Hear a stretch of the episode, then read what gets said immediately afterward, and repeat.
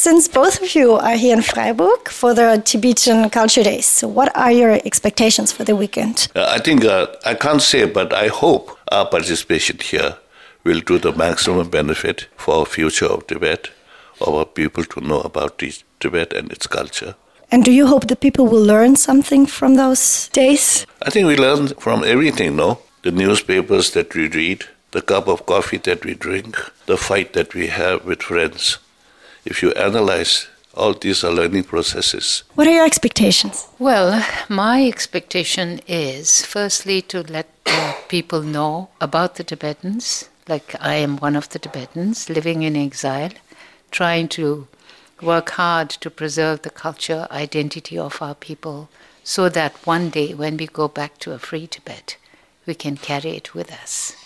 And then, along with that, I think it is also very important for people to know that we are very, very thankful to all these people that have given us their moral support all these years. I think that made a lot of difference in our struggle because I think all said and done, people need each other's moral strength. So, Mr. Tendzin Choegyal, during the weekend you are talking about secularized ethics. Perhaps you can explain what does this principle exactly mean? I think it's very simple here, you know. It's just the golden rule sums up the whole concept. Do unto others as you would others like to do unto you. So, in other words, treat other people the way you want others to treat you. And uh, it doesn't have any religious philosophy, it doesn't have religious uh, demarcation, it doesn't have a religious name. Anybody can do that. What do you think is generally important to maintain or to even improve a peaceful life between us and with other peoples? But I think uh, mainly you've got to understand that what we think it's not so concrete as we feel. We have become only one sided, become greedy, selfish. So just give it a thought. Maybe the way I think it's maybe not right. So therefore I change. So in other words, just like driving the car, shift the gear. Okay, so I hope this uh, question is not too personal, but how was it like growing up in Tibet, especially as the brother of the common Dalai Lama? Mm. Is there anything that impacted your life? Oh, definitely. I think it has infected me hell of a lot. Probably my whole life is affected by that. And I find it sometimes difficult to live up to people's expectation. Mm-hmm. But then, now, on the whole, I think it's a great privilege and honor to be connected with him. Okay, that would be the next question. What special expectations are you faced with because of that connection? I think uh, people's expectation, in a way, it's okay.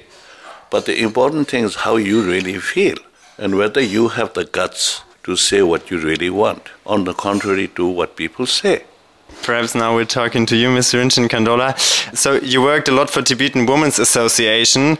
Perhaps you can explain to us how did the situation of Tibetan women, even in exile, as you told us, has changed over the last decades until now? I think Tibetan women basically are very strong and very, very focused on why they came to live in India or elsewhere, why they are not in Tibet. So I think that was very important, which is why we all had to really think about what we as women can contribute to the nation's struggle. That's how we all got together and did uh, worked together. And then in doing this, it was a big responsibility to educate your children, to look after the home, to also not to forget the goal this is not easy. Now, when I look back after 30 years, I feel very good about it. I feel that we did not waste our time in exile. Now, the thing is, we have lots of younger generation growing up. So we have to also say, we did our best, but we also help to help them to understand why we are here today. So, and tomorrow you have your presentation about the Nuns Project. Dolma can you tell us a little bit about this? What, what is it exactly? Sure. The talk about is the Tibetan nuns. Like you have the Christian nuns, we have the Hindu nuns, we have all female section of all religions, right? So in our, in the Buddhist culture, when the women are deeply involved with the spiritual values and given up all the samsaric pleasures or whatever you call, they're called nuns. Now, in our culture, in our country, this will be very interesting for you. All these years, thousands of years of development of Buddhism in Tibet, there are highly qualified scholars among men, but there's not a single one in the women. So again, His Holiness the 14th Dalai Lama, after coming to exile, he said, Women get educated. Girls should get educated. And also the nuns. Why not? The same education as the monks. So, therefore, this really struck something in my mind. And I thought this would be so wonderful to be able to do something. I'm not a scholar. I can't teach them. But I can help them, you know, how to give a little facility, ask people to help them. This I could do because I believe in the value of the education they will be receiving. And then I've been doing this for the last 35 years. And last year, for the first time in the history of Tibet, we had 16 nuns who got the highest degree. So, this is what I call real empowerment. And then I keep telling the nuns don't show off. The real empowerment is not showing off, it is being strong, being steady, and being simple. And that's what is Dolma Ling about.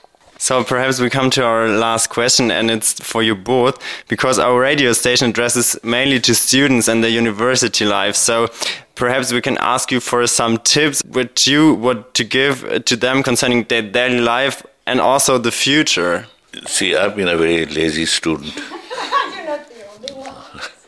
Uh, I think the main thing is uh, not only study in life. If you don't want to do it, don't do it.